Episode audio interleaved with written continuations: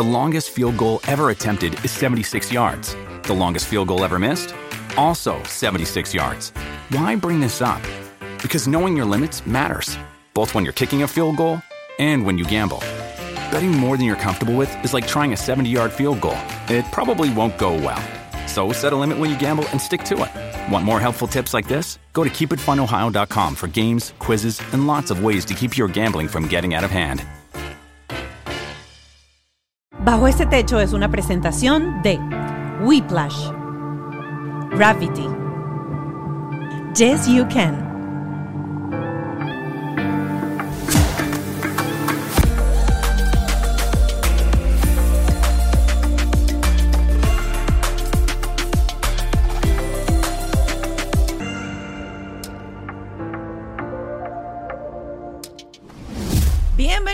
Bienvenidos este Techo. Hoy un episodio especial porque estamos haciendo un crossover de, pox- eh, de pod- podcast. Estamos haciendo un crossover de podcast. Es decir, yo estuve en el podcast de ella y dije, tienen que venir para acá las dos para que me acompañen esta vez en Bajo este Techo y estoy hablando de Me Vale Madre Podcast. Michelle Dernercician y Edmari Fuentes están acompañándome hoy en una conversación que yo al principio dije, y lo digo al final del episodio, vamos a ver por dónde nos vamos, porque hablamos tanto en el episodio que yo estuve en Me Vale Madre Podcast que yo dije, bueno, ¿qué temas vamos a abordar aquí? Que no haya... No, esto se lanzó una hora y pico, pero sin desperdicio. Eh, hablamos de algo súper interesante en la mitad, eh, que fue ese pase de la despedida de soltero, la despedida eh, de, pareja que debería existir para entrar a la familia. Eso lo hablamos súper bonito eh, y hablamos de ese rol y cómo sería ese rol perfecto para compaginar hombres y mujeres en este proceso de crianza en donde el hombre no sienta que perdió, perdió a la novia, pero entienda qué pasa físicamente y hormonalmente con las mujeres y psicológicamente con las mujeres. Hablamos también en eh, qué pasa con los hijos cuando te dicen, mamá, eh, yo hago esto porque yo te quiero hacer feliz. Y bueno, pasamos desde la alimentación. Es que de qué no hablamos aquí. Esto fue una hora y dos minutos de puro contenido, puro lomito. Así que eh, tienen que verlo. Las dos tienen dos hijos. Michelle tiene a Juan Diego de siete y luego a Kai de un año. Y luego Edmari tiene eh, uno de tres y Kai, que se llama el segundo también, de un año también. Así que bueno. Eh, como siempre tengo que darle gracias a mis eh, aliados, la gente de Whiplash, eh, mi agencia digital, la gente de Gravity, mi estudio, Ken Medina, mi productor, y Ale Trémola, mi productor ejecutivo. Por supuesto, invitarlos a que nos sigan en las redes sociales, arroba bajo este podcast, en TikTok y en Instagram. Por supuesto, que se hagan parte de nuestra comunidad en Patreon para que puedan disfrutar de estos episodios especiales con terapeutas, con invitados que nos van a poner en orden todo lo que hablamos en estas conversaciones en el pantry de mi casa.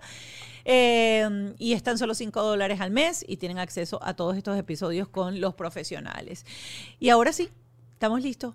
Suscríbete si no te has suscrito y estás viendo en YouTube, también lo puedes hacer. Dale ahí, dale a la campanita de las notificaciones y ahora sí, vamos a darle la bienvenida a mis invitadas del día de hoy. Y ya estoy aquí sentada con mis dos invitadas, Edmari y por supuesto Michelle Derner Sisian, que ya la han visto aquí. Claro. Pero como verán, sin teta afuera y sin. Hoy lo dejé. Lo dejé. No, no, no era un programa que íbamos a hablar de pornografía. Ah. sí, por si tienen bebés de la misma edad prácticamente. Sí, sí, tenemos a nuestros Kais que además se llaman Sí, se igual. llaman igual, pero se pusieron de acuerdo para no, escoger no, el nombre. no, nada que ver, nada que ver, se copió Michelle.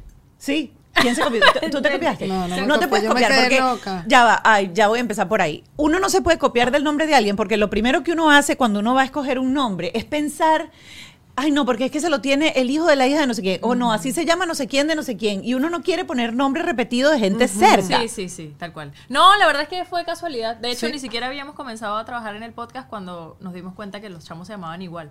Se dio cuenta cuando yo como que dije, bueno, ya nació, se llama Kai. Kai, pero- a mí, o sea, como que, hola, el mío también se llama Kai. Y cae fuerte. igualito, los dos con las mismas letras, Igualito, todo. y un día, un mes y un día de diferencia. Exacto. Así, literal. Uno nació un 14 y el otro el 15. ¿De dónde sacaron ese nombre?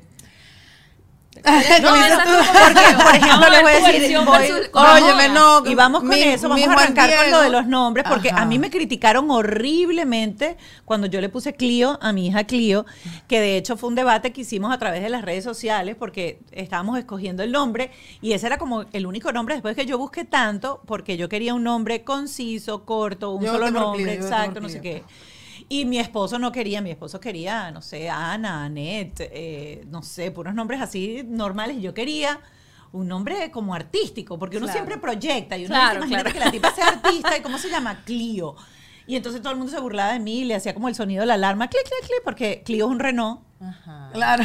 Imagínate. Este, y entonces, ¿cómo era posible que uno le ponía Clio? Que por qué Chico, pero le la gente se metía, vale, cada quien que le ponga el nombre que quiera. Ajá. ¿De Sí, dónde me- salió el nombre? Bueno, la verdad yo le iba a poner a Juan Diego, mi esposo Diego le Ajá. quería poner Kai. Ok. Y a mí hace ocho años me parecía horrible ese Kai te pare- nombre. Wow. Como que nada que ver, o sea, eso es nombre de perro, ¿cómo le vamos a poner Kai? Y él no le quería poner Juan Diego.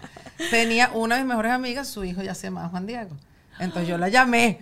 y yo que mira, amiga, pediste tú sabes que yo quiero que, chica, ese nombre es precioso, pónselo, bueno. Y Juan Diego no, o era Diego o Juan Diego, y no tuvo nombre hasta que lo vimos. Y fue una sensación muy rara porque de verdad que la gente que le pone nombre desde la barriga es como bonito, como, ay, aquí tengo a Clio, o aquí tengo a Kai. Kai, desde que supe que era varón, fue como, ¿qué tal Kai? Y yo ya Kai, Kai, y todo el tiempo Kai, y me sentí. Kai significa océano en hawaiano, pero la verdad nos gustaba antes de saber ese significado. Después lo supimos y todo tuvo sentido. Todo tuvo- y además de eso tiene un significado lindo que cuando en Hawái cuando dices Kai Kai es como guerrero de la luz. Entonces Ah, también mira, no tiene luz implícito. eso. Claro, mira. ¿Será que Esa- las generaciones anteriores, lo- las generaciones anteriores no se fijaban en ese tipo de cosas? No, Era mi como amor. que, ah, eh, ¿qué, qué día nació? El no sé qué de agosto, ese es día de San Juan, entonces se llama Juan. Ah, o como en mi caso, que, es- que son maracuchos, pues combinan los nombres. Edgar y Maribel. Edmari. Ahí está.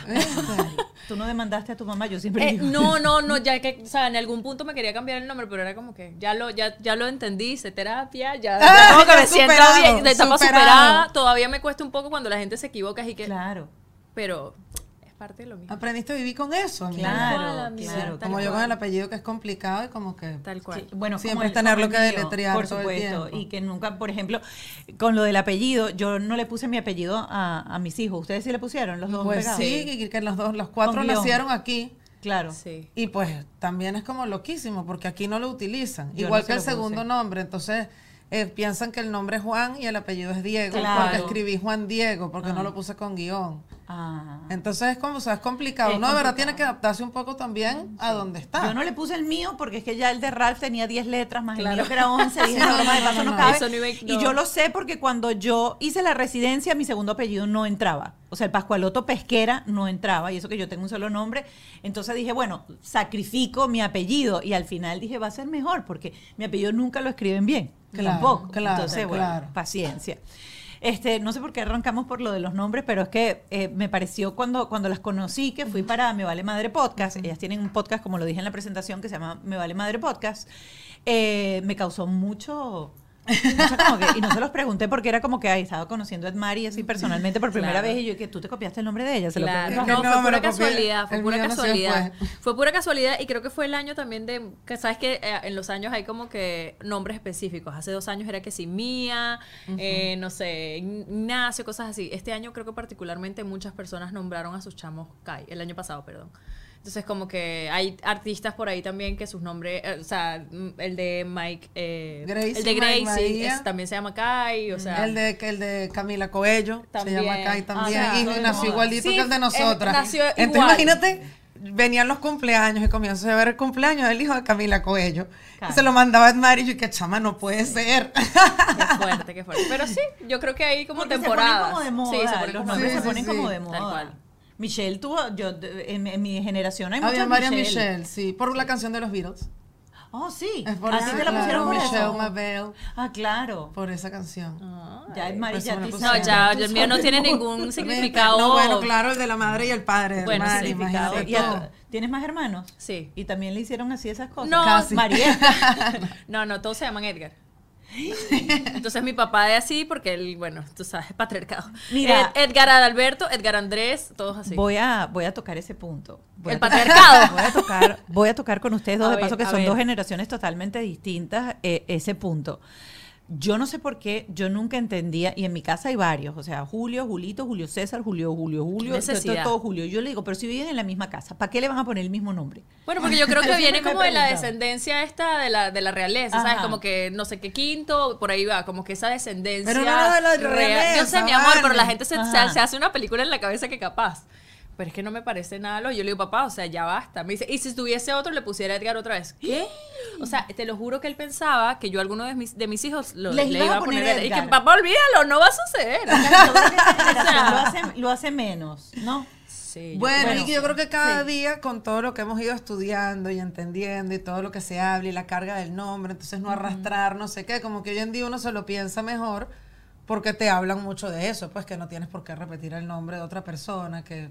Claro, no porque sé. de paso nunca te van a llamar después por tu nombre. Sí, Siempre te, van a poner otra cosa, o el diminutivo, o te ponen un, un, un apodo. Yo le quería poner cual. Diego a Juan Diego Ajá. y mi marido se opuso por completo bueno. porque decía que, o sea, yo no quiero que usted Diego, la tarea, yo pienso que es conmigo. Ajá. O sea, va a estar pegando gritos Claro. mi nombre y no vamos a saber cuál es. Entonces, Diego con otra cosa. ¿Y a ti te parecía como que sí? ¿Por qué? Porque querías... no, por- porque era un porque- nombre que siempre me había gustado sin saber que me iba a casar con un Diego. O sea, me- de hombre me encantaba el nombre Diego. Wow, qué, poder de Pero manifestación, por amiga. favor, pero por favor. Mi comadre se llama Daniela y ella se casó con un Daniel y cuando tuvieron el primer hijo yo supe que era varón. Yo decía, Dios mío santo, por favor, no, no, no, no, no. No le pusieron Daniel. Menos mal. Qué bueno. Menos Bueno, mal. Decir, no por qué menos mal. Danielero. Pero imagínate. Daniel, Danielito, Danielita. Miren, eh, esto es como un cruce de, podcast eh, entre Me Vale Madre Podcast y, y Bajo este Techo. Pero yo quería entrar un poco en, esta, en este tema de que cada vez hay más contenido acerca de crianza, de paternidad, y lo vemos en las redes, cada vez surge más. Durante la pandemia hubo como un boom de autoayuda, todo era como autoayuda, todo era para no colgarnos, para no caernos a, Sí, sí, sí. a- a- a pescozones con la pareja que vivíamos en casa o lo que sea. Pero ahora, este, el algoritmo obviamente muy selectivamente le presenta a los que empezamos como a tener un coqueteo con, esta, con estas cuentas que generan contenido de paternidad o de crianza. Eh, pero la existencia de estos podcasts creo que ha sido algo que para mí, de mi generación, yo estoy a punto de cumplir 50, eh, es romper con ese paradigma que siempre ha existido de que los hijos, que no hay una universidad para ser padre y que los hijos no vienen con manual. Ok. Para mí ha sido eh, poder acompañar a otras personas a transitar el tema de la maternidad. Porque siento que cuando yo empecé a escuchar podcast, que no escuchaba podcast de maternidad siendo mamá, porque no conocía la cantidad que ahora hay, que nos pasa, eh, escuchaba otro tipo de podcast. Yo decía, pero ¿por qué no hay, no veo tanta información relacionada con la maternidad? Y, y siento que en el caso de Me Vale Madre Podcast ha sido como que ese espacio para acompañar las situaciones que creemos que pasamos solas. Entonces, eh, yo necesitaba escuchar eso en mi vida. Es como que estoy teniendo un colapso porque los niñitos no me dejan ni ir al baño. ¿Será que soy la única que está pasando algo muy... Claro, claro. Sí, bueno, pero que lo muy superficial, pero que es la realidad, a temas mucho más complejos, que veía que amigas de repente tenían hijos con algunos, algunos síntomas, algunas eh, patologías, y tampoco se, se sentían muy solas, ¿no? Durante ese proceso. Entonces, para mí sí ha servido esto, esta cantidad de podcasts de maternidad, de crianza respetuosa, de crianza en general, que es un acompañamiento. O sea, entiendo tu punto de que es el manual con el que te puedes venir ahora a decir, bueno, voy a tomar la decisión de ser padre y voy a tener todas estas herramientas, pero la verdad es que al final cada niño es distinto y hay millones, millones, millones, millones de maternidades todas, todas diferentes. Claro, este, y ciertamente el manual no es un manual cerrado, es Correcto. un manual muy abierto, pero yo sí creo que la única manera de cortar ciclos y no repetir ciclos que ya hoy en día por la neurociencia, los neuropediatras te, te, te explican y te dicen, mira, esto hace daño, esto genera un cambio bioquímico dentro del cerebro del niño, si esto se somete a mucho tiempo, tu hijo va a tener repercusión que al final puede ser hasta diabetes. O sea, imagínate Sí, lo claro. complicado, lo complicado que es y lo importante que es poder tener esa información a la mano y después tú decidir si tomas la decisión Correcto. dependiendo del hijo que tienes. Y, y lo digo porque eh, ahorita antes de empezar a grabar les estaba comentando esto. Eh, ayer viendo uno de los episodios de la serie de VIX de, mm, de Gloria Trevi, eh, hay un momento en donde el personaje de Sergio Andrade le está golpeando, le está pegando porque ella hizo algo que estaba mal, no me acuerdo qué exactamente, con la correa y le está dando correazos. Y el tipo le dice que él le está pegando porque la quiere, que él le está pegando por, por, por tu bien. Esa es la frase. Claro. Yo te estoy pegando, entiende, lo que yo te estoy pegando es por tu bien, porque yo quiero que tú aprendas. Y ella en ese momento hizo un flashback de su mamá cuando era chiquita, porque ella se había escapado, porque había hecho algo más, que la mamá le decía, Georgie, pero yo, entiéndeme, mi amor, yo te pego porque te amo, yo te pego porque, porque está bien. Qué arrecho. Entonces, Entonces, sabes que lo más fuerte de eso es que eso de verdad era lo que creía la mamá. porque eso O sea, era lo que, ahí- funcionaba en esa claro, época, entonces ahí, o sea, como a uno le puede parecer ahorita un absoluto horror y Claro. entendemos que pegando no hacemos nada, también dices que duro que de verdad la mamá creía que le hacía bien pegándole. O sea, era lo que creíamos en esa época. o vete a tu cuarto y te encierras y, y no, y, y- y no les hablaban. Este, o sea, tenemos un montón de psicólogos felices hoy en día, ¿me entiendes? Mi- Millonarios Es una gente por esa que, crianza, que ¿me antes, no, antes, antes, antes se les ninguneaba. Ay, psicólogo, uy, por favor. Ahora ¿Para es que hago, ahora es Claro, como que pero- hago terapia, gente, hago terapia. Y, al- y algo tendrá, o sea, y tendrá que ver. Y probablemente no lo veremos ahorita. Se verá en muchos años más adelante. Claro. Que eches para atrás y digas, bueno, que ya ahorita uno le está poniendo el foco a la crianza. Y digas, pues mira, esta generación que la criaron así, que a las mamás a los dos días cuando no les bajaba la leche les decían que no tenían leche, que tenías que dar fórmula. Nosotros, la mayoría de nuestra generación creció con fórmula. Claro. Y todos también pues defendemos en el momento que uno está, bueno, puedo dar teta, no doy teta, sí doy teta, estoy trasnochada. Bueno, pero yo estoy perfecta. Yo crecí con fórmula. Claro. O a mí me dieron correazo. Entonces también es, pues bueno, cerrarte. Yo creo que ese momento ya de uno cerrarse ya pasó. Y ya es como, te están, me- es que mira, hasta las abuelas. Yo me quedo loco de la cantidad de cosas que me manda mi mamá, que ella está consumiendo y que me dice, es que yo tengo que cambiar muchas cosas de lo que yo hice. Me dice, tú no sabes la cantidad, sigue más cuentas de maternidad que yo. ¿Sabes? Y yo una digo, abuelita comprometida. Claro, y me, me manda, Michi, mira esto. Porque claro, porque todo ha ido cambiando. Y, imagínate, si es cambio para nosotras, imagínate para las abuelas. Es como Es todo. que es, es, un, es, un- es muy amplio. O sea, ¿por qué? Porque el, entiendo que para nosotros tener la información ahorita eh, es como que un regalo tan grande para, para- para la generación que está teniendo hijos en este momento. Es como que, de verdad, si no quieres, eh, o sea, si no quieres seguir lo que la, la ciencia te está mostrando, es porque eres, bueno, porque eres terca, pues, y eso también es válido. Pero con nuestras madres y con nuestras abuelas era demasiado rudo porque esa era la información que tenían. Sí, claro. Y es como que me encanta saber que hay mujeres y que hay abuelas que aún, como, como tu mamá y como la mía, que intentan cambiar esa, eh, es- eso que creían que estaba bien. Claro. ¿Sabes? El problema es que el, realmente el, pro- el problema radica en quien quiere seguir haciendo las cosas como se hacían antes. ¿Entiendes? Teniendo tanta información. Porque es que la información se te, o sea, te, te la meten por los ojos. Si no la quieres ver es No, el algoritmo está hecho Sí, para sí, eso, sí, pues. exacto. Es una o línea también es buscas, complicado. O no la buscas, porque yo he tenido gente con la que, he con la que he compartido acá y te das cuenta que, que todavía no tiene esa conciencia de que, primero, para criar te tienes que recriar tú. Sí, Eso es claro. lo primero que tienes que hacer. Y para recriarte tienes que buscarte un coach, tienes que buscarte un terapeuta, porque no hay otra manera. Correcto. No existe. O sea, si tú quieres sacar músculo, tú vas para el gimnasio. Sí, y si claro. quieres aprender a usar la máquina, tienes que buscar a alguien que la sepa usar más, mejor, más que tú para poder sacarle provecho a eso. Eso es lo primero. Eh, y lo segundo, tienes que tener las ganas de entender Correcto. que Claro. esto es un trabajo y es un trabajón.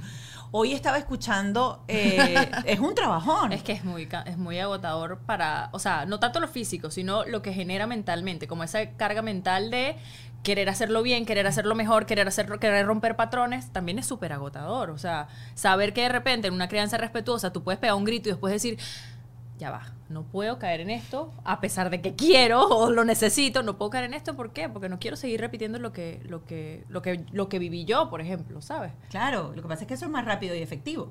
Tú asustas al niño, le pegas un grito, el niño va a dejar Claro, de hacer lo que está claro. haciendo, va a entrar en modo de Claro, alerta, de supervivencia y va a dejar y funcionó. Cuando aplicas la otra, el proceso para que el niño internalice Claro. lo que estás haciendo, después you reach and you teach, o sea, primero te acercas, validas, etcétera, para luego educar, para luego enseñar. Claro. Es un proceso más largo. Además, yo le oye, digo a Michelle siempre, es como que siembras una semillita y vas a ver ese, o sea, eso que se está germinando lo vas a ver después, no lo vas a ver Claro. inmediatamente. Y que además que hoy en día nos hemos abierto también a entender la parte química. Claro. Porque, ay, sí, la parte emocional, pero cuando todo, cuando se le comenzó a parabola de alguna manera y dices, ok, ¿qué pasa de verdad en el cuerpo? Comienzas a ver qué hormonas segregas, porque si te da miedo, o sea, qué es lo que pasa, comienza todo a cobrar sentido. Sí. Dices, bueno, esto no tenía sentido. Y uno lo entiende, o sea, no en vano están de verdad, o sea, todos vamos a terapia, aquí las tres vamos Claro. para terapia, o Mira, sea. yo siento que el cambio es tan importante, lo que nosotros vamos a, y no lo vamos a ver ahorita, el cambio se va a ver cuando nuestros hijos sean padres y tengan, y, y sean la sociedad de la generación grande en ese momento. Porque quieras o no, cuando tienes conciencia de todo lo que pasa, yo el otro día estaba, Clio tenía un ataque de esos de berrinche, pero berrinche grave, que se vuelven, tú sabes, Linda Blair, incontrolable, cabeza para atrás, te tratan de pegar. Tiene tres, cuatro. Tiene tres. Tres, ay, Cumple sí, hoy. Tres. ¡Ay, qué alegría! Este, y Mark estaba ahí, y Mark es un niño altamente sensible, por ende, cuando a- ya a los dos minutos que ella empieza a pegar gritos descontrolada, a él le empieza a generar emocionalmente una tensión que tampoco es de un niño normal. Y sentarme con él en pleno, o sea, dejarla a ella dos minutos y sentarme con él y decirle, mi amor, tu hermana tiene algo aquí adelante que se llama lóbulo frontal, porque uno piensa que los carajitos no, No entienden. Sí entienden, entienden Y demasiado. el lóbulo frontal no está desarrollado. Tu lóbulo frontal va a estar totalmente desarrollado cuando tengas 21. Por eso es que a veces cuando tú estás haciendo la tarea, cuando tú te frustras con algo, sientes que la emoción te invade y no te puedes controlar. La de tu hermana está todavía más chiquitica y eso hace que él, ese día no, ese día fue catastrófico, pero la siguiente vez... Él me mira y me dice, sí, ya sé, el lóbulo frontal. Qué maravilla. Pero ¿qué hace? Está generando, primero, empatía, porque ya el niñito entiende que él tiene que buscar su propio coping mechanism, su propio mecanismo para controlarse y Claro. autorregularse, mientras que su hermana tiene un descontrol. ¿Qué hacían los padres de nosotros cuando nosotros pegamos gritos en la parte de atrás del carro? ¡Que te calles! Te dije ya. Bueno, como la mamá de Claro. Harry. Es tal cual en el Malibú, los niñitos rodando atrás y las mamás tirando pellizcos, tirando cualquier cosa. Con una mano en la bola, que no El otro día. Claro. El otro día vi la cuenta de una psicóloga española que ha colaborado con nosotros aquí eh, eh, va- varias veces. Eh, y entonces ella hacía como que, ¿quién más ha tenido un viaje en auto con la familia y ha tenido que Oh hacer esto? God. Y entonces mira para atrás y había un cartón que dividía puedo creer. al car seat con los otros dos niñitos. Para que ni se miren. y que si no es así, o si no los vas viendo, vas manejando y lo ves por el retrovisor. Que se queden tranquilos. Que se queden tranquilos. Y después ring, y te, te va la, la chola, te va lo que sea. O sea, Cuatro eso lo vivimos Sí, demasiado. sí, Era como que era después se quedaba uno en el asiento y que, sí, mamá, ya. Y ahora uno tiene que tener como más tiempo para decir, ok, voy a parar el carro. Yo me, pa- me estaciono, ¿qué van a hacer? Me estaciono, bajo, lo caro. Mi mamá el otro día se quedaba así, me decía, no, qué paciencia tiene. Sí. Y yo, ¿pero qué hago? O sea, tiene 20 minutos llorando, Sí. tratando, y lo peor es que lo agarraba y trataba, bueno, eso era teta. No, no era teta, era que lo cargara. Entonces, que lo cargues. Entonces, bueno, también tengo que entenderlo. O sea, está Claro. ya amarrado. O sea, Además que los car seats son... o sea, no entiendo qué tienen. Tienen como unas- unos pinchos chama, que uno no, ve. De verdad, O los sea, car seats son mi peor enemigo en la cuentos de vida. car seat. ¿Cuáles son los cuentos más complicados de car seat? No, que- Carlos, ¿qué hace? No, no, o sea, el o sea, yo no sé cómo a veces hacen que el mío, hubo un momento que la otra vez le contaba a Michelle que venía para acá y el carajito vino y se me volteó así amarrado y se me bajó y quedó como guindado solo del cuello. Imagínate yo ma- manejando. Yo decía, pero ¿cómo este niño de un año hace esta vaina? Y además con la vaina voltea, o sea, el car seat para atrás, era una locura que yo decía, si yo me orillo, me agarro un policía, me mete presa. O sea, porque veía al niñito por el Claro. otro lado así, yo decía, es que la gente no va a entender, o sea, no todo el mundo entiende esa, va- no todo el mundo lo entiende, porque no lo vive. Cuando uno va solo con el niño No, manejando. no, no, es como un acto. O sea, Michelle a veces me manda notas de voz y tengo- tiene que ir atrás. ¡Wii! Dice, ¿cómo aguanta? Y yo le digo, amiga, te, te admiro demasiado. ¿Sabes? No es porque lo deje llorar, no se trata de eso. Se trata de que mantener la calma para que el niñito también entienda atrás que hay que estar, que estamos Claro. calmados, pues no pasa nada. Si alguien nos dio un ¿Qué haces consejo, cuando llora? bueno, bueno, me trato de estacionar, la Sí. verdad, o sea, lo dejo un ratico, la verdad. Y eso que yo no he logrado hacer nunca entrenamientos de sueños a mis hijos, o sea, no es que se me hace fácil dejarlos llorar, pero con ese tipo de entrenamiento, quiero decir, eh, pero claro, cuando dejo un ratico, ¿sabes? Unos minutos, pero bueno, me estaciono, lo bajo, además uno duda y dice, ¿será que lo amarré mal? Que tiene un juguete abajo que le está molestando, ¿será que le, le apretaste una bolita? O sea, ¿sabes? Te preguntas mil cosas que dices, tengo que ver que está bien el muchachito. Una vez me tardé del aeropuerto de Fort Lauderdale a Miami, que pues me vine por la playa y puede ser, pónganse que una hora, pero así que dilatado. Me tardé cuatro horas y media devolviéndome con, con Kai, que tenía dos meses, dos meses, además bebé, y fue a llevar a mis papás al aeropuerto y se ten, encontraron vuelo, fue por allá cuatro horas y medio. O sea, mis papás llegaron al destino que iban a Michigan y yo no había llegado a mi casa. Porque te tenías Cuando me, me paraba porque gritaba y gritaba y yo no sabía qué hacer y si te hicieran cólicos, que, que tenía, o sea, nada, lo calmaba, lo volvía a montar, volvía a rodar, me volvía a parar. Mira, cuando yo llegué a la que yo aguanté, o sea, yo no sé cómo guapié, la verdad. Y guapié todo el camino, todo el camino. Cuando llegué a la casa me estacioné A llorar. a llorar, pero a llorar, a llorar, a llorar, o sea, agotada. Fue como que hubiese corrido un maratón. O sea, agotada, agotada de verdad. Pero bueno, con el otro también me pasó igualito. Cambio de car seat, compro un car seat nuevo, acepto sugerencias. O sea, ¿sabes? No, lo voy Pero hacen cambiando. resistencia, les hacen resistencia al, al, al car seat, quieren, no- porque ellos llegan como una etapa, o sea, ellos hay una etapa como chéverísima, en donde ya se acostumbran y pasan como un rato que tú lo sientas y ahí están. Sí, se Sí, no sé si ustedes utilizan colocarle pantalla o hacen eso. Yo con Mark cometí el error porque pasaba mucho tiempo con Ralph en el auto y Ralph no, o sea, Ralph No de verdad, o sea, nosotros hemos a veces dicho, nos vamos en dos carros. Porque si él le ataca, si él agarra un ataque de llanto, o sea, No lo puede o manejar. sea, sale corriendo por la, por, por- por la autopista. Él no, él No puede. fácil. De paso, este, a- acabo de, de terminarme de leer un libro, un audiolibro, eh, que se llama Sensitive, eh, que es, explica exactamente qué son las personas altamente sensible- sensibles. Y cuando leí el libro, me di cuenta que yo soy así, altamente sensible, pero mi esposo es una cosa, o sea, las tiene casi que todas. Tiene hasta la sensibilidad De la piel. de la piel, La la, auditiva. ropa. O sea, yo, yo hago siempre chiste y digo, ¿cómo es posible que tú oigas cuando la señora está doblando la ropa arriba? O sea, están doblando, escucha, están doblando la ropa. y yo me hacía poco, o sea, me, me costaba mucho ponerme en sus zapatos para entender el desespero que le genera sensorial Claro. el, el ruido.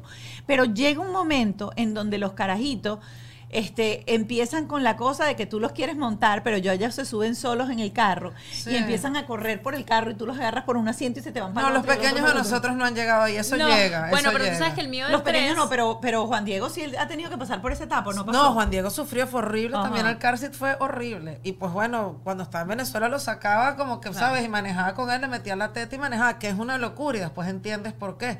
Pues el.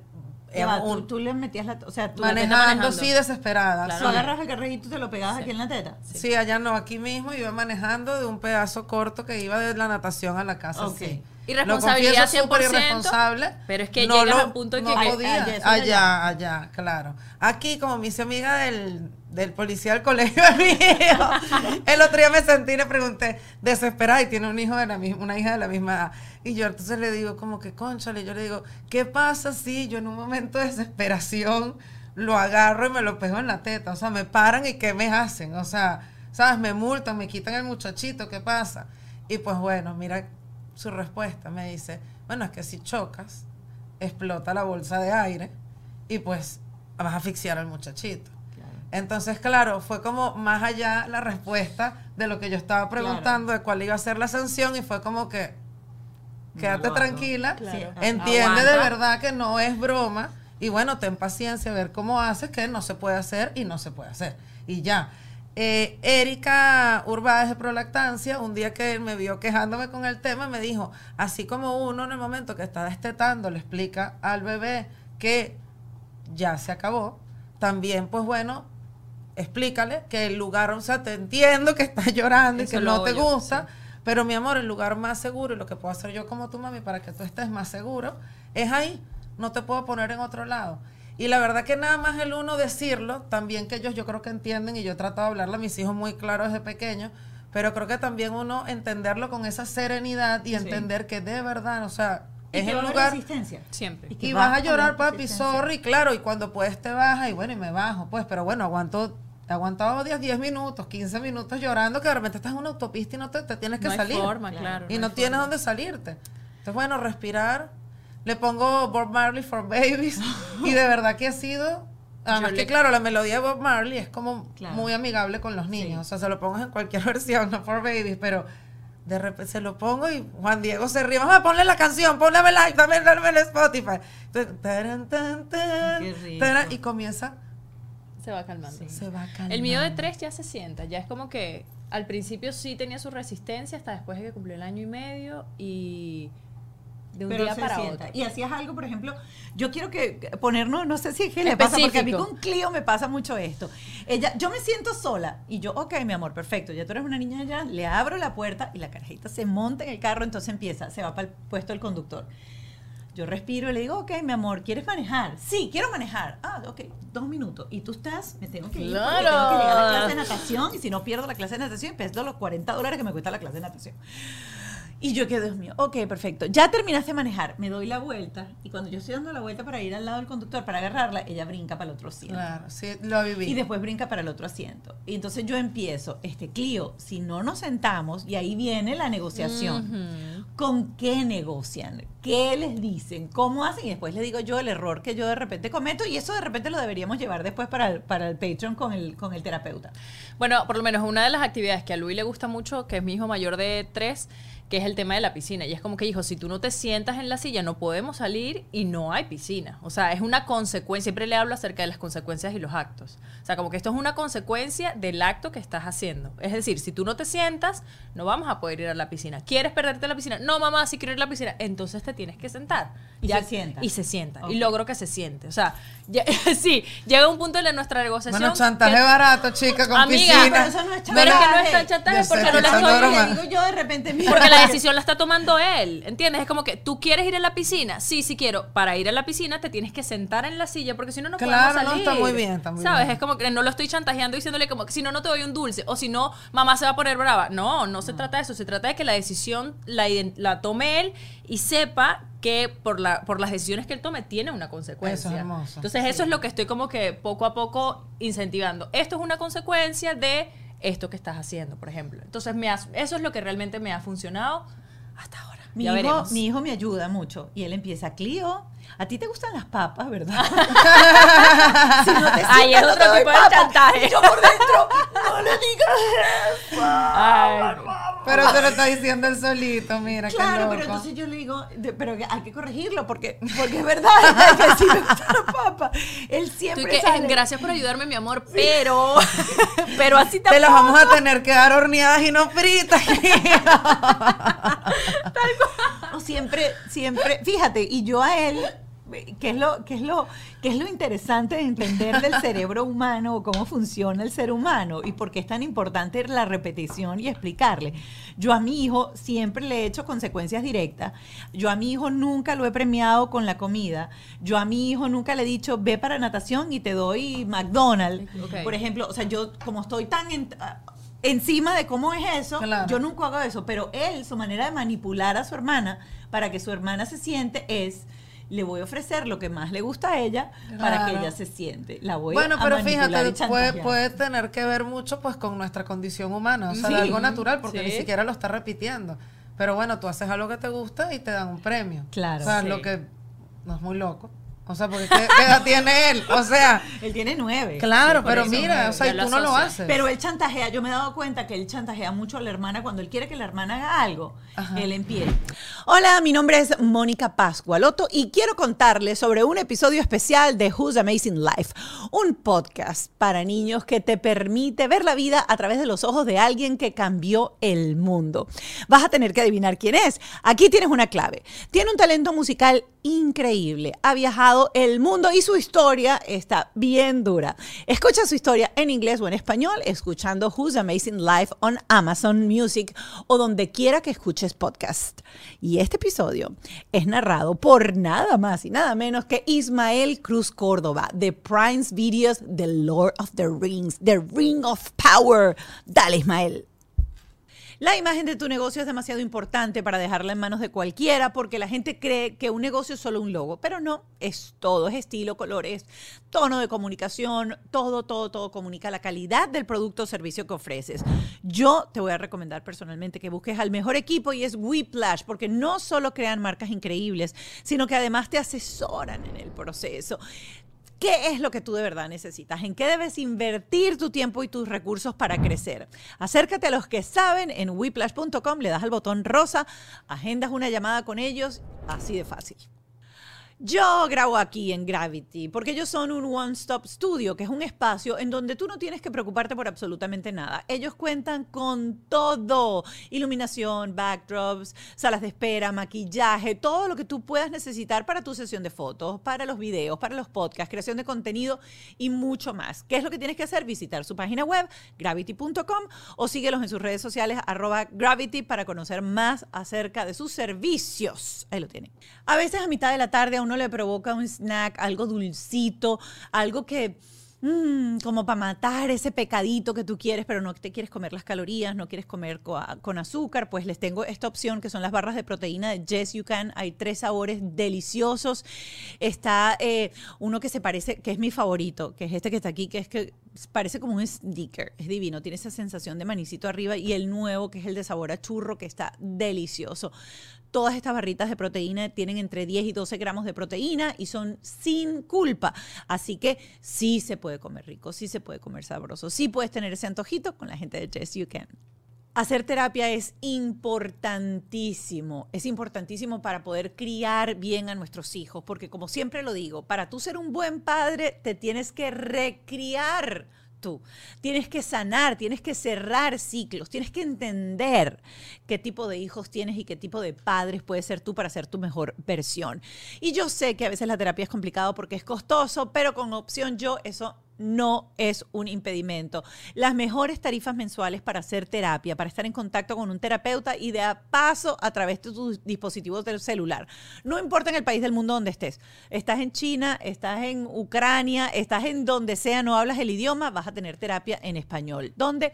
Opción yo. Aquí abajo en la descripción vas a conseguir el link, haz una cita con un asesor de bienestar y empieza tu proceso de cambio como lo hice yo tú también lo puedes hacer. Cuando él quiere que la hermana haga algo, él empieza. Porque le ha funcionado y sa- Claro. lo sabe. Y por ejemplo, hay otra cosa que yo descubrí con él, porque lo hizo él, que es retarla.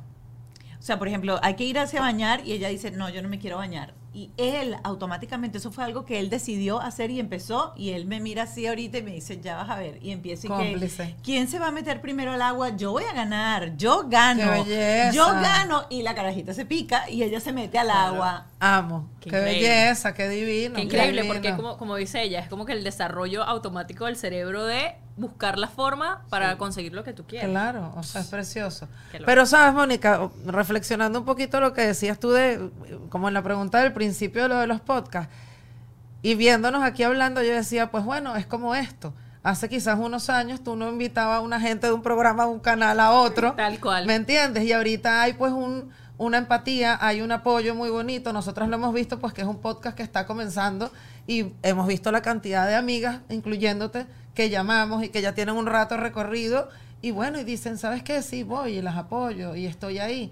Entonces es como que hay un compromiso social o colectivo, siento yo, que nos hace actuar diferente. Es un compromiso como de tribu, además. Ajá, como de tribu, como Entre decir, mira, vamos a hablar de esto y, y somos mujeres y nos apoyamos y, y no, no, no en la parte de feminismo nada más, sino pues más allá, más profundo, de verdad.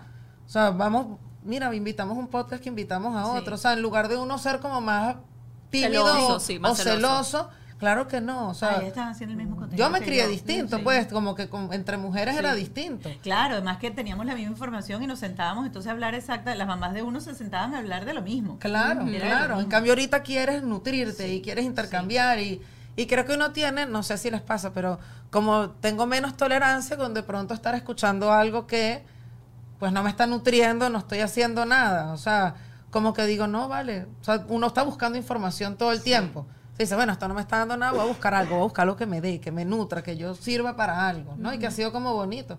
Para nosotros ha sido revelador. Sí. Ahorita que grabamos, yo de verdad que grabamos varios episodios, pues, pues vivimos en ciudades diferentes y Edmari viene y grabamos juntas. Y de verdad que fue como que se nos volteó el coco. O sea, yo quedé como tocada con muchas cosas que hablamos, que fue, wow, de especialistas que entrevistamos y, y cosas que no me imaginaba. Porque tú crees que sabes, o sea, tú crees que sabes porque vas buscando información, información, pero, Pero hagan siempre- ahí un abreboca para que la gente vaya a ver después el contenido.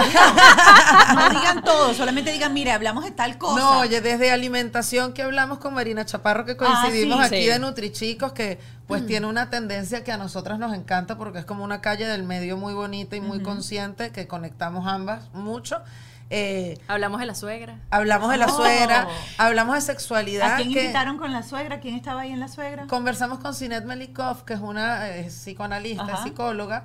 Y pues bueno, fue O sea, una, fue una fue, o sea, tuvimos hasta, Y- y hicimos hubo- un juego de roles y nos puso como a hablar y entender. Claro, porque, porque sabemos que, que, o sea, también el episodio va como de poner límites, ¿sabes? Claro. Pero límites con tu suegra además, que, bueno, que uno cree que es muy fácil y resulta que no. o sea, es muy no. O sea, complicado. a veces es difícil hasta con la mamá. Exacto. Totalmente. Porque esos límites. Ay, que ay. la mamá al final es la suegra del otro. Exacto. O sea, siempre es suegra. Siempre Exacto. suegra. Entonces Entonces, cómo de verdad aprender a hablar y cómo poder poner tus límites y entenderla, porque ella tiene un curso, Sinet tiene un curso de eh, para parejas antes de que se casen.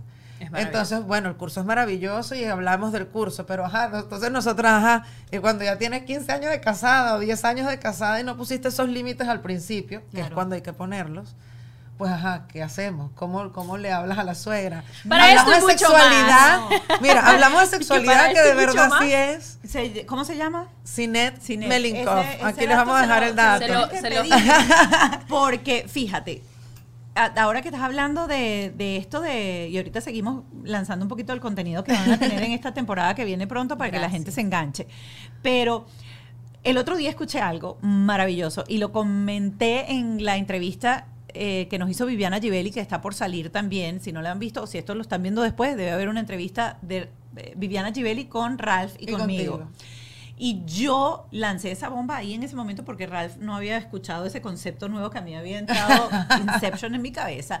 Y es que existe una despedida de soltero, tú puedes pasar novio, ¿verdad? Y tú tienes como una despedida de soltera para cerrar ese estilo de vida de la despedida de soltero, que así sea de repente en concubinato, es algo diferente a cuando existe un compromiso en donde existe otra cosa y pasas a vivir la vida en pareja, ya sea Claro. firmado en papelito o no, pero el matrimonio. Y esa persona que escuché en ese podcast decía que debería haber también una despedida de pareja para entrar y darle la bienvenida a la vida en familia. Porque cuando llegan los hijos, quieras o no quieras, Yo vi ese mismo video, amiga. tú lo viste. Sí, lo vi. Ya dejas de ser una pareja. Ya deja de ser una pareja. Y tiene toda la razón. Y ahí yo siento que ese día nosotros tuvimos después, o sea, casi que tuvimos que llamar al terapeuta a nosotros para sentarnos. Porque la mujer, por este rol, no sé si es del feminismo o una cosa hormonal o qué, cuando llega el proceso de tener los hijos pequeños hasta que los hijos se independizan, uno siente como que uno tiene como una función en la vida que, que se comparte con todo lo demás, pero es algo que tú sientes que es como, o sea, yo, para mí eso está como en el ADN, eso no, no es como un trabajo, no es una tarea, no es una cosa que tengo en el día a día. Yo le explicaba a mi marido, yo le decía, Es yo que estoy- es muy animal. Yo estoy tirando contigo y uno está pensando, Es ¿será fuerte. que van a tocar la puerta? ¿Se van a despertar? ¿No se es van a así, despertar? es así. Es Pero así. el hombre, hablando con mi esposo, es como que por eso es que ellos extrañan tanto a la novia que ellos tenían y a la pareja que ellos tenían, porque ellos no hacen o no entienden ese cambio y ese cierre que hay de la vida en pareja a la vida en familia. Que no quiere decir que no exista más la pareja, que no exista más el amor entre ellos dos, que va a volver a cambiar el día que los hijos migren de casa Claro. y vas a tener otra relación de pareja totalmente distinta que no era la misma que tuviste antes de tener los hijos ni cuando fuiste novio. Totalmente. Les lanzo eso para que hablen ya que No, viste el chama, video. Total, y además, mira, y además, agua, algo, y que no es la misma y que tampoco es las mismas ganas, y vamos aquí a decirlo porque esto nos ha servido, Ajá. pero demasiado. Tú no dejaste de amar a tu marido porque lo veas ahí, no te provoque tener Tirar. sexo con él, no te Sí. provoque tirar. Tu mujer, si esto lo está viendo un hombre, no quiere tirar contigo porque sus hormonas están dedicadas en ese momento a otra cosa y tienes la oxitocina súper elevada, que es la hormona de la felicidad que también está implicada en el sexo. Eso Que fue una de las cosas que aprendimos. Ajá, que además, si das pecho, Ajá, ni hablar. imagínate. No solamente eso, quiero decirles otra cosa, porque esto fue otra cosa que salió en la conversación. Las madres solemos ser más cariñosas físicamente con los hijos. Se levantan y los abrazamos, están comiendo y los abrazamos, los vestimos y los abrazamos, los olemos y todo ese contacto físico de abrazo genera más oxitocina y no tienes ese déficit de tócame, cógeme, tócame, Y cógeme. cual. este, el Y de, el de si no. te extraes leche hombres o no. si das te- o Y, si lo- das- y el tema de dar, de dar pecho es que además de eso tú estás en un estado en el que estás eh, satisfecha 100%, a- o sea, a nivel psicológico. ¿Por qué? Porque, te la chupándote la no, teta, bueno, pero no, no, no, pero no. como un acto sexual. No, yo lo pregunté. Para nada, porque yo no lo es un acto porque, porque era una zona, pues, pero no es por eso, es Y a lo nivel pregunté, químico. lo pregunté igualito, amiga, no te increíble. preocupes. Es a nivel que yo así como que qué, bárbaras, qué bárbaras. No, pero es a nivel químico. Pero eso es lo que está pensando un hombre. Yo sé, Claro, ¿verdad? claro. Pero no, no es por eso, no es por eso. Es porque a nivel químico tu cerebro está 100% Es eh, como que ex- estuvieras en un orgasmo, es como si estuvieras en es un, orgasmo, constante, constante. Entonces no tienes ganas, entonces, escuchen. Ay, por favor, pónganle este episodio a los, a, los, a los maridos, a, los novios. maridos, eso va a pasar, hay que reconectarse con la sexualidad, pero también hay que entender que la sexualidad no es nada más Penetrar. la penetración, que es lo que uno está como un poco, pues bueno, es como no a todo el mundo le pasa, pero bueno, algunas nos ha pasado y estamos subiendo el tono. de- mira, nos va a contar esto. El otro día me llama alguien. ¿Qué, qué vas a contar, amiga, por favor? no me llamó alguien, eh, no voy a decir el vínculo, ¿no? Porque no voy a describir. Y esta persona me dice, Michi, yo te he visto pues que has estado haciendo estas entrevistas eh, y te estoy llamando porque me está pasando esto y yo estoy preocupado. Eh, o preocupada, pues, porque me está pasando esto, que la descripción, pues, es esta situación de la que Que estamos sexualmente hablando. no se siente... Claro, y que cambió desde que nos convertimos en una familia, esto cambió por completo. Y claro, yo primero le digo, bueno, qué importante primero hablarlo, porque cuánta gente, o sea, uno se juzga. Yo con mi primer bebé no lo entendía. O sea, yo no entendía por qué no me provocaba así como me provocaba antes. O sea, o embarazada, que igual embarazada era como una La fiera. máquina. Ah, además también en el- de Claro, cosas que nos enteramos. Hay muchos hombres que durante el embarazo, como el mío, era así como que. Y la lo mujer hasta en de Viviana, cacho. Dijo, yo te veo con esa barriga. Y, o sea, dime, tú vas a una tienda, lo dijo en la entrevista de Viviana, tú vas a una tienda porno y hay algún disfraz de embarazada. No, hay de enfermera, de verga vaina. Tú no vas a ir, haber. una barriga plástica, mi Seguro mujer. hay, seguro unos, hay. Unos pies hinchados. Sí, sí, es muy raro, es, es- es muy raro, pero, pero bueno, es la, es la realidad, Sí. o sea, y como, como bien estaba diciendo Michi, es, chama, es tan común, porque, porque además de eso estamos todo el tiempo socialmente como presionadas de que tenemos que ser esta más, máquina sexual para que tu esposo no te deje, además, ¿sabes? Como que ya eso está implícito ahí, pero me, me- además recuerdo algo que acabas de mencionar, Mónica, el hecho de que cuando uno está teniendo intimidad con el marido está pensando si el niño se está levantando, o sea, realmente no estás ahí al 100%, a pesar de que quieres, o sea, Claro. yo lo intento, es como que, bueno, me voy a desconectar, aprovechar este momento y estás pensando si el Claro. niño se levantó o no, o cuando se levantó ir corriendo para volver a dormir, para después volver para este lado, para ver si terminamos, o sea, es un desastre, Sí. pero un des- es un es un es un Es diferente. es diferente. Y si Es uno un- lo acepta como diferente y no como Es un desastre, es más. Y Pero hay que hablarlo con la pareja. Sí, o entonces, sea, porque no lo hablamos. ¿A dónde llegó, de dónde llegó mi cosa? Porque yo me puse como a, a pensar mucho alrededor del asunto. Y ciertamente aquí va a haber una diferencia generacional, eh, porque nosotros crecimos como con una- un, un machismo más instaurado, en donde la mujer es la que se encarga de todo. eh, pero yo, si tú me preguntas, ¿cuál sería mi comedia romántica perfecta de esa despedida de pareja a la bienvenida de familia? Es Ajá. imaginarme papá y mamá en la mañana haciendo los teteros, limpiando la broma. Ay, o sea, Besitos. Claro, doblando la ropa del bebé juntos, o sea, haciendo todo, cepillándole los dientes a los niñitos, peinando los dien- peinando las carajitas, to- o sea, todo lo que uno se carga en el hombro, hacerlo junto y hacerlo en una dinámica divertida.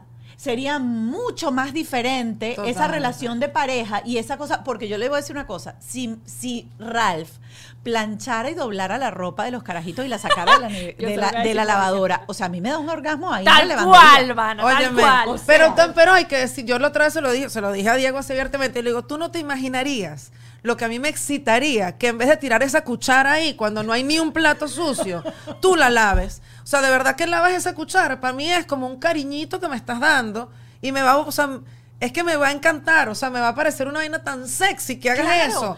Y no volver la vida de pareja en esa dinámica en donde la mujer se encarga de la casa, el hombre es el proveedor, y entonces, claro, uno llega a un momento en donde dice, ajá, ¿dónde está esa vida de familia en conjunto? Yo vengo de una, o sea, yo, yo, ah, estamos hablando obviamente de la brecha generacional. Mi esposo es una, mi, mi- mi- mi pareja es demasiado involucrado con los temas de la casa. O sea, él baña a los niñitos, él hace comida mientras yo le doy pecho a uno. O sea, él está demasiado involucrado en la dinámica familiar. Exactamente, exactamente. Y yo veo eso y lo valoro y lo disfruto muchísimo porque es, es un hombre que está en casa involucrado con las cosas en la casa. ¿Entiendes? Pero es que esa es la verdadera vida de, pareja, familia. y me da un queso, mi amor, que no sabes. Muy bien, Pero muy llega bien. la noche y digo, estoy mamada, ya no, ya no Claro. puedo más. Pero, Pero, quizás él pero- también está más mamado Sí, también está porque está agotado. hecho. No es lo mismo cepillarse los dientes por uno que cepillarse los dientes por dos o por tres. Claro, hijos sí, sí. tenga. Pero es lo que dijiste, es como que si, si, si abrazamos esta dinámica, es mucho más amigable. O sea, si Y yo creo que la de la casa también. O sea, Con- bueno, la- sí, la- exacto. la de la la- casa. total. Pero digo, como que a mí me perturba es la de la rutina, bueno, de doblar la ropa, de limpieza. O sea, la Diego me ayuda mucho con los niñitos, me ayuda. Pero, y con la, bueno, nosotros nos dividimos, No pues te si no, no ayuda, llega. amiga, no me no ayuda, te ¿viste? ayuda. Qué Es loco, parte de su responsabilidad como Total. padre. No, No te ayuda. sí. No me ayuda así. Muy bien, hacerlo. amiga, está bien. Así Por es que me lo favor, diga. Por favor, no me ayuda. Total, siempre ando- ya me lo han regañado y que, que ese, que ese pensamiento tan machista, chica, de verdad. Pero bueno, es que nos toca cambiar nosotros Claro. también como el disco duro y no sentirlo como ayuda. Entonces, a mí en esa conversación, porque él estaba, fíjate, él lo único que escuchó cuando yo dije que había una despedida de pareja para una bienvenida de familia, Ajá. él lo único que escuchó es, no tengo más esposa. No tengo más esposa porque entonces quiere decir que cuando tú tuviste hijos, tú te convertiste en mamá y ya no eres esposa. Eso fue lo único que él escuchó. Claro. Y yo empecé ahí, yo digo, no, mi visión, como te digo, la comedia romántica es que tú también te hayas convertido en papá. Claro. Y los papás tiran, se quieren, se toman vino, salen y todo, pero todo el cuento de la paternidad, que no es solamente llevarlos, divertirlos, ayudarte a hacer tal cosa, sino que todo el cronograma de actividades que se hace en la casa Lo lleva la mujer por lo lo general. lleva la mujer por lo general, así la mujer salga a trabajar Totalmente. así la mujer salga a trabajar. Entonces, yo creo que si ese tipo de conversaciones empiezan a dar y empezamos a entender qué necesitamos y, qué y lo pedimos desde el amor y no desde el reclamo, creo que se puede construir esa, esa, esa vida de familia hasta que los hijos pierdan, se vayan del nido y vuelva otra vez la pareja con una madurez totalmente distinta a disfrutar cosas diferentes. La, Totalmente. etapa- la siguiente etapa. Sí. Que ya hablaremos de eso en su momento. Que no. Imagínate cuando lleguemos a ese momento. Que el podcast 3800 de. Volvemos luego de 20 No, años. Pero sí, pero hay que hablarlo, Yo hay que hablarlo con los hombres, o sea, hay que seguir el compromiso, o sea, si digan que hay más podcast que gente hoy en día, pero Sí hay. hay o que sea, seguir. Estadísticamente hay. Sí, hay que seguir con el compromiso de uno compartir la información y, y yo creo que sí la oyen y que de pronto Ralph en ese momento pues reaccionó diferente, pero en la medida No, de que no, uno no, como- comience a hablarla, la va a ir captando La- y lo va a va. entender. La piquiña y el malestar de la conversación duró tres días. El domingo ya habíamos hablado lo suficiente como para que. Es que la incomodidad va a estar presente. Siempre va a estar presente y hay que transitar esa incomodidad para poder llegar a lo- al objetivo que realmente se quiere. O sea, Es una mujer terapiada. Tú puedes repetir esa frase. Por eso la quiero. Por eso yo le digo a la gente que tiene que hacer opción yo. Tiene que buscar terapia baratica. Escucha esto, lo que acaba de decir ella, por favor. O sea, rebobina. revolvi- rebobinando. Ah, La incomodidad va a estar y va a estar presente y hay que transitarla para poder llegar a los objetivos que se quieren. Aplauso por eso. Eso no se puede saltar. Aquí lo tienen. No, es así. Y, y la incomodidad es lo que realmente nos lleva a. O sea, de repente que uno está como tranquilo y viene la incomodidad y empiezas como que. ¿Pero por qué? Y empiezan todos estos monstruos o, o demonios que uno tiene, esas sombras, a decirte un montón de cosas, pero hay que transitarla y sobre todo con tu pareja, que Claro. es quien está ahí, quien se acuesta, quien duerme contigo. O sea, Claro, pero a veces te la callas para no generar esa incomodidad y entonces es peor porque lo que estás es acumulando. eso todavía lo tengo que trabajar. que Y es muy complicado. pasa, sí. Es muy complicado hablar, decir algo, poner un límite y que la otra persona se moleste, porque Claro. le va a molestar. O sea, tú estás diciendo algo, es que no quiero tal cosa, no me gusta tal cosa, normalmente esa persona se va a molestar. Pero ¿por qué? Porque también crecimos sin tener el permiso de decir lo que no nos gusta. Porque crecimos con esa complacencia y cuando un muchachito de uno dice, no, no me gusta, no quiero, uno como que le, ¿sabes? A uno le pelaban los ojos, no, no tienes que Diga que decir sí. que no te gusta. rudo, sí. O sea, Diga que sí, di que ajá. sí. Entonces comes- también estás educando a gente que le estás enseñando, como hablábamos de Gloria Trevi al principio, a que tú tienes que aceptar cosas que no quieres en tu vida. Y no, qué bonito si de verdad no te gusta o no, qué difícil es decir que no. Y eso hay que explicárselo, fíjense. Sí. Y con los niños, y voy a poner, voy a poner un ejemplo. Eh, yo no sé, y estoy todavía transitando en terapia, si es por eso, eh, mi, cuando yo salí embarazada y supe que era varón, yo tuve negación en el, en el vientre. Y eso se llama síndrome del, del niño negado, creo que se llama en, en español, en inglés es Child Neglected Syndrome. Eh, y estoy revisando si Mark tiene siempre esta conducta por culpa de eso durante el vientre, porque fueron meses en donde a mí me preguntaban, ¿sabes qué sexo es? Y yo decía, no, no sé. Y no le ponía nombre y decía, ¿por qué Dios? ¿Por qué varón? ¿Por qué varón? Lo que era de la mente de uno, que poco a poco se fueron este, Destapando. Pero eso genera repercusión en la, la mente de los niños. Entonces, mi hijo, cada vez que mi hija quiere algo o impone algo, él hace como resistencia la primera vez y luego él mismo dice, ay, está bien que lo agarre. Y él es todo, ay, está bien que lo tenga. O si yo, por ejemplo, digo algo, él, "Ah, está bien, mamá. O sea, él siempre está como que, "Ah, está bien, no lo hago. Y cada vez que yo empecé a detectar esa conducta, me tomo cinco minuticos para decirle, mi amor, Puede ser que tú me digas que no quieres hacer algo o que no te quieres comer algo o que algo que yo te di no te gustó. Eso va a generar una respuesta en mí que quizás te va a asustar porque tú quieres complacerme a mí. Eso es lo que pasa con el síndrome de child ganas de llorar, neglected. Me dan ganas, A o mí sea, se me, se mueve digo, muchísimo. Ajá, y le digo, te vas, te vas a sentir y vas a sentirte mal porque vas a ver que tu mamá está desilusionada o no le gustó, pero tú tienes que mantener tu límite porque yo sencillamente te estoy expresando la reacción que tengo por algo, pero si tú no quieres, tú debes mantener el no, porque tú tienes todo el derecho. ¿Estás seguro? El día que yo vea que es algo que no es seguro para ti, yo voy a imponerme porque yo soy la responsable de tu seguridad. Todo esto yo lo he aprendido y es repetición, señores. Eh. Y lo más difícil es detectar el momento en donde vas a aplicar eso que has aprendido.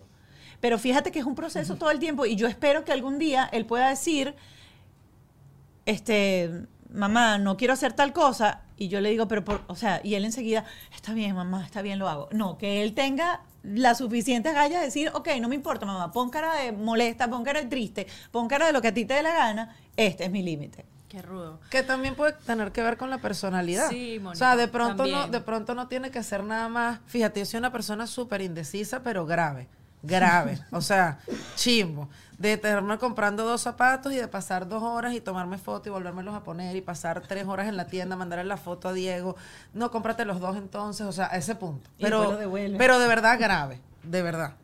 Y tengo un hijo como Juan Diego que tiene siete años y desde los tres años es, ¿qué quieres? Este. Y no hay manera de, de sacarlo. O sea, sí es este. No, papito, pero es que este es mejor. No, mamá, pero es que este es el que yo quiero. Ese es el que yo quiero, ese es el que... Y es como una lección diaria. Y cuando hoy en día me encuentro con mi mamá, que me viene a visitar, y mi mamá de repente me ve en el mismo peo que hacía yo a los siete años. Y dice, ¿cómo tienes 43 y ustedes dos siguen? Porque además Diego es igualito de indeciso. Entonces, ¿cómo los dos son tan indecisos? Y tienen además un muchachito Tan tan claro y determinado. Entonces hay veces, o sea, te lo digo porque, por ejemplo, yo soy paciente y a veces yo aguanto muchas cosas que sí, es mi personalidad. Y a veces que mis amigos cercanos me dicen, pero es que tú aguantas mucho. Y he tratado de trabajarlo. No, yo tengo que decir o imponerme. No, y de pronto una de mis características, o sea, he aprendido a abrazarla también. De pronto yo soy paciente y me importa menos ceder. Y como ¿Sabes? Que ah, imponerme. Ajá, y aquí te voy, y aquí te voy y te voy a decir dónde está y por qué es tan importante trabajarlo en terapia. Porque cuando esas decisiones no te generan dolor interno, las pasas. Pero cuando hay algo en la vida en donde te destruye por dentro y no tienes las herramientas para hablar, es cuando te das cuenta que es jodido que tuviste que aprender eso. Y te va a pasar porque uno dice, bueno, es que por esto no me importa, pero el día que yo tenga que pararme enfrente por algo que de verdad me importe, lo voy a hacer. Y no lo haces. Y te lo callas, y te lo callas, y te lo callas, y te lo callas, y esa broma te va quemando por dentro.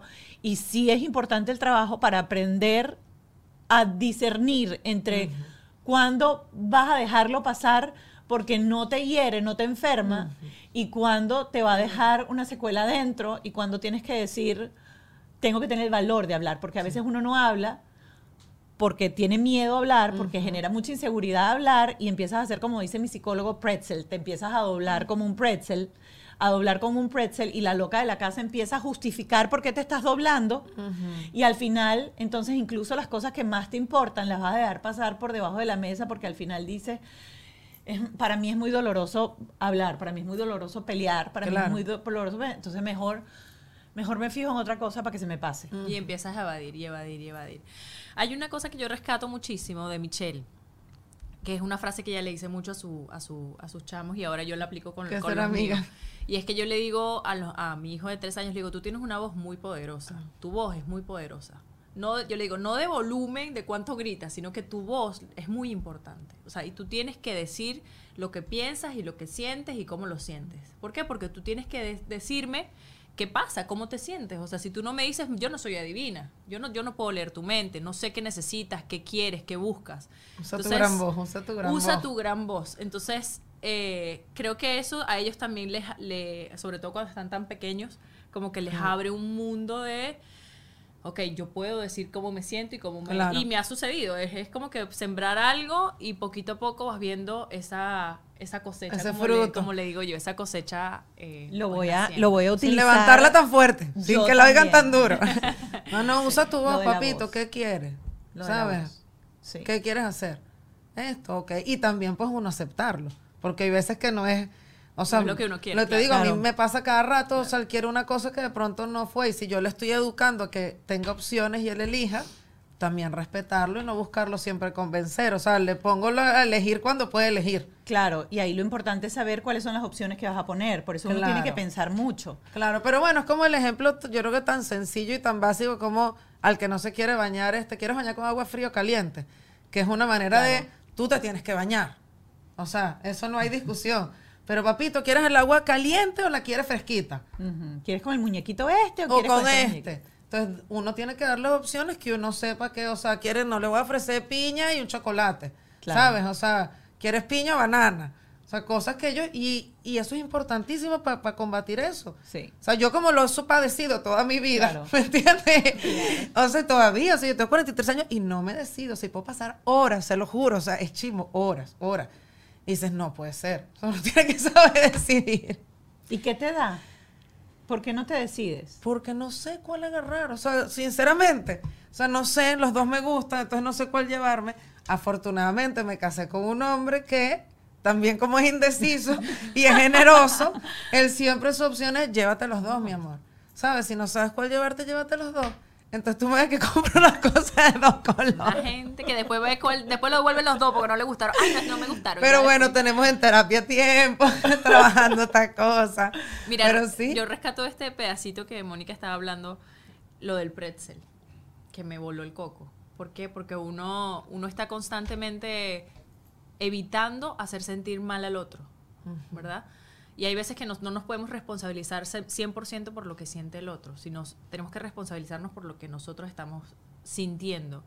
Y cuando entendemos eso, pues poco a poco, porque lo, lo estamos trabajando, eh, ir trabajando y bueno, defender a veces lo que, lo que queremos. Y yo sé, yo sé que es lo, lo que te mueve a ti, porque lo conversamos también en el podcast. Y voy, voy a, ahorita que acabas de decir esto, eh, y lo voy a hacer link con la entrevista que tuve con Gladys Rodríguez, porque Ajá. sé que esta frase la debemos haber escuchado muchos de nosotros mil veces, y de ahí viene esa conexión de doblarse, de no hacer por no hacer sentir mal a la persona que te importa y que tú quieres. Claro. Y es que mil veces nuestros padres nos decían, si haces eso, tu mamá se va a poner triste Tal cual. no hagas eso que tu mamá se va a poner triste. O vas a poner triste a tu papá. Esa es la manera que tenían como de coercionarnos para hacer ciertas cosas. O se lo voy a decir a tu papá. se lo voy a decir O sea, a tu la papá. amenaza claro, con el pero, papá. Ajá, pero porque a tu papá le va a generar qué, pero sobre todo es esa cosa de que uno trata De responsabilizarlo. Sí, de emocionalmente de Ay, algo. no sabes cómo trabajas en terapia. Sí, de Y es súper importante, es súper importante. Eso lo hablamos en el podcast de, de ella y fue interesantísimo ponerlo porque al final eso no lo ves cuando eres niño. Lo ves cuando eres adulto. Tanto así que Gladys dijo, tengo que hablar con mi hijo. Porque yo creo que mi hijo es así con su novia.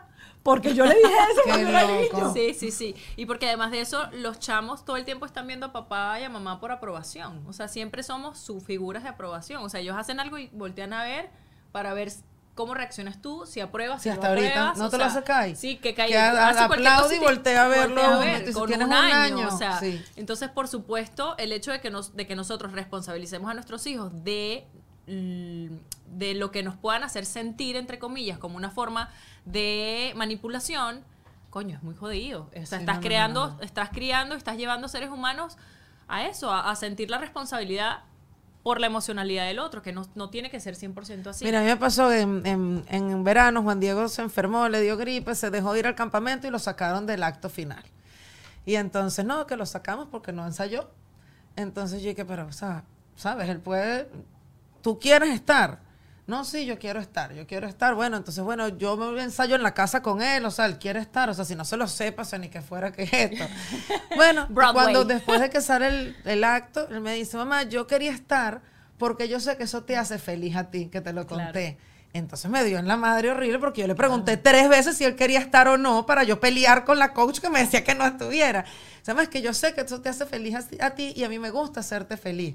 Entonces, mira qué duro también, me tuve que sentar con él, no era de tristeza, era de felicidad y como a mí sí me hace feliz verte en el acto y a mí sí me parece importante que, que estés en esto, porque esto uno se emociona y tal y todo lo que genera y practicas y las hormiguitas, pero Ese no es el motivo. eso no, eso no lo puedes hacer por hacerme feliz a mí.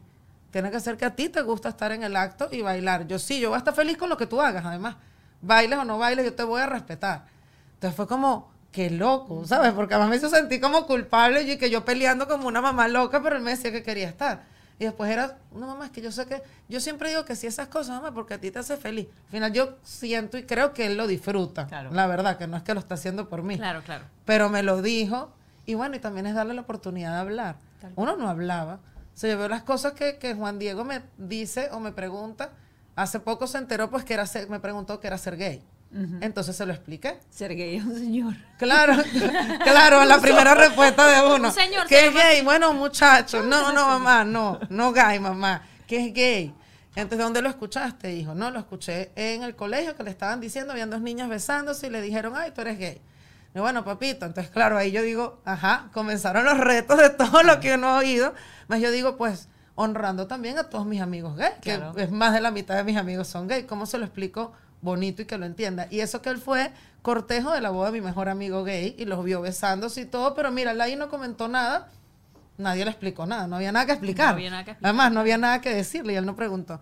Pero bueno, papito, cuando papi y mami eh, se aman y se quieren y son de sexo diferente. Las personas gay son las que son del mismo sexo y se aman y se quieren igual, pero son del mismo sexo. Entonces se queda así, ¿no? Pensando, ah, digo, ¿cómo? Tu tío tal y tu tío tal. Mamá, no te lo puedo creer. Yo no me había dado cuenta que ellos eran dos señores. Mamá, claro que sí. O sea, él pensaría que eran hermanos o no sé qué pensaría. Bueno, perfecto. Y entonces hace una semana, dos semanas, sentado, me dice, mamá, ahora ve, entonces va en la calle. Mamá, la gay flag, mamá. Entonces, sí, papito, la gay flag. Y entonces agarré y me dice, mamá, ¿tú crees que yo soy gay? Me dijo la semana pasada. Le digo, papito, no lo sé. Eso no lo vas a decir tú. Yo no lo sé. Tú nos dirás si eres gay o no. Entonces, mm, pero tú qué crees? No Yo lo no sé, Juan. Claro. ¿Sabes? Y yo digo, qué bonito poder que él pueda preguntarme eso. O sea, tú sabes, todos mis amigos que se lo plantearon a los 20 años o pasaron años sufriéndolo y a los 20 años se sentaron a hablar conmigo de pronto y decirme, amiga, yo creo que soy gay. Tú sabes que por lo menos él puede decir en voz alta, de manera normal y preguntárselo a su mamá. Sin que, ¿tú sea, crees? sin que sea un estigma. O sea, que, los que pueda, mira, se me Sí. paran los pelos, o sea, que él lo pueda preguntar.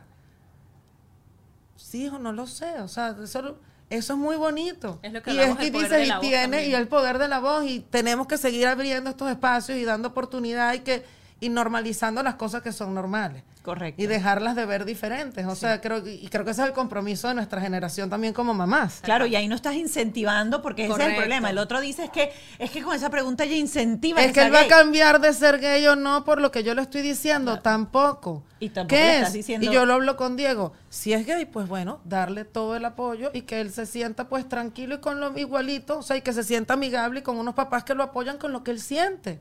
O sea, de estos chamos vienen como con otra concepción Sí. del amor mucho más elevada Sí. que nosotros. Y no con, el- con la sexualidad como la vemos con el, ¿sabes? Es distinto, que no es todo el tema de género, que también es otra cosa que ellos entienden diferente. Y que van a entender, es otra generación. Es otra generación. Miren, yo que pensaba, que yo dije, bueno, yo me senté con estas mujeres a hablar una hora, digo yo, ¿qué vamos a ver? ¿Qué tanto se puede hablar? Ay, bueno, mi amor. Ah, Otra Ay, vez. no nos des lanzamos cuerda. una hora y dos minutos. Imagínate tú. aquí también. Mira, yo tengo que decir algo que me tiene loca desde el principio. Cuando estábamos hablando lo de la teta, yo quería decir que no íbamos a hablar de alimentación. Ajá. Y pensé que, y dije como que pornografía, no sé por qué, pues dije la teta afuera. Mira Yo- qué yo- loco. yo- y me ha tenido no perturbada toda la entrevista. Menos Tengo que que mí. decirlo. Falta de Yo decía, no vamos a hablar de alimentación, porque como estuve con la teta afuera todo el tiempo, y después yo me quedé así, estuve friqueada los primeros cinco minutos, tengo que decirlo, me costó relajarme. Pues no tenía nada que ver. Somos además. mujeres adultas, no tenemos problema con la pornografía, así que es válido si la necesitas. No, está muy bien, pero Estaba, estaba, estaba visualizando, estaba proyectándose. Visualizando lo que... Después le cuento. bueno, mi gente linda, espero que hayan disfrutado esta entrevista con Michelle y Edmari. Eh, ellas tienen un podcast que se llama Me Vale Madre Podcast. Síganlas en Instagram. Visiten su contenido súper, súper, súper interesante. Yo tuve la oportunidad, como les dije, de, de conversar con ellas este, algunos de los temas que rondaban mi vida en ese momento. Eh, pero bueno, gracias, les agradezco enormemente queremos, la, mi amor. Sabes que te amamos, Por que te favor, admiramos y que, que ha sido inspiración, que ha sido muy bonito ver la comunidad de nosotros que siempre hace referencia a tu podcast de cosas que han aprendido el montón de gente que está en Patreon aquí. o sea, loco. Y como ves que bueno, cuando nos mandan información, cuando nos proponen temas, cuando nos proponen gente, siempre hablan de cosas que han aprendido y que han visto aquí. O sea, lindo. Para eso inspiración estamos, para y bello. Y pues bueno, agradecerles Te este espacio. Ale, gracias a ti también. También, te queremos. Ale. Mua. Y. Por, por ahí. Bueno, y nosotros vamos a Patreon. Hablando de Patreon, vamos a sentarnos estas tres que estamos aquí con Ale Lombardo, arroba vamos con Ale, y vamos a tocar algunos de los temitas este, que salieron aquí en torno a eh, las opciones, por ejemplo, cómo ponérselas, el hablar y linkear, por ejemplo, la felicidad de los padres a lo que hacen los hijos, ese tipo de cosas las vamos a conversar con Ale Lombardo para que nos dé una guía desde su punto de vista como profesional. Bye bye, los quiero. Mua. Gracias. Bajo este techo fue una presentación de Whiplash, Gravity, Yes You Can.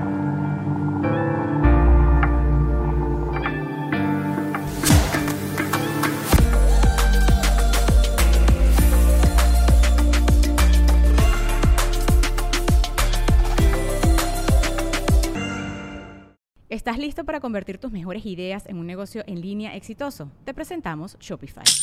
Tal vez no lo sabías, pero nuestro podcast More Than Mamis es un negocio y lo empezamos por supuesto para desahogarnos y hablar sobre la maternidad, no para convertirnos en expertas de ventas y del e-commerce. Así que sí, necesitábamos ayuda para vender nuestro merch y poner en marcha nuestra tienda. ¿Y cómo suena con Shopify?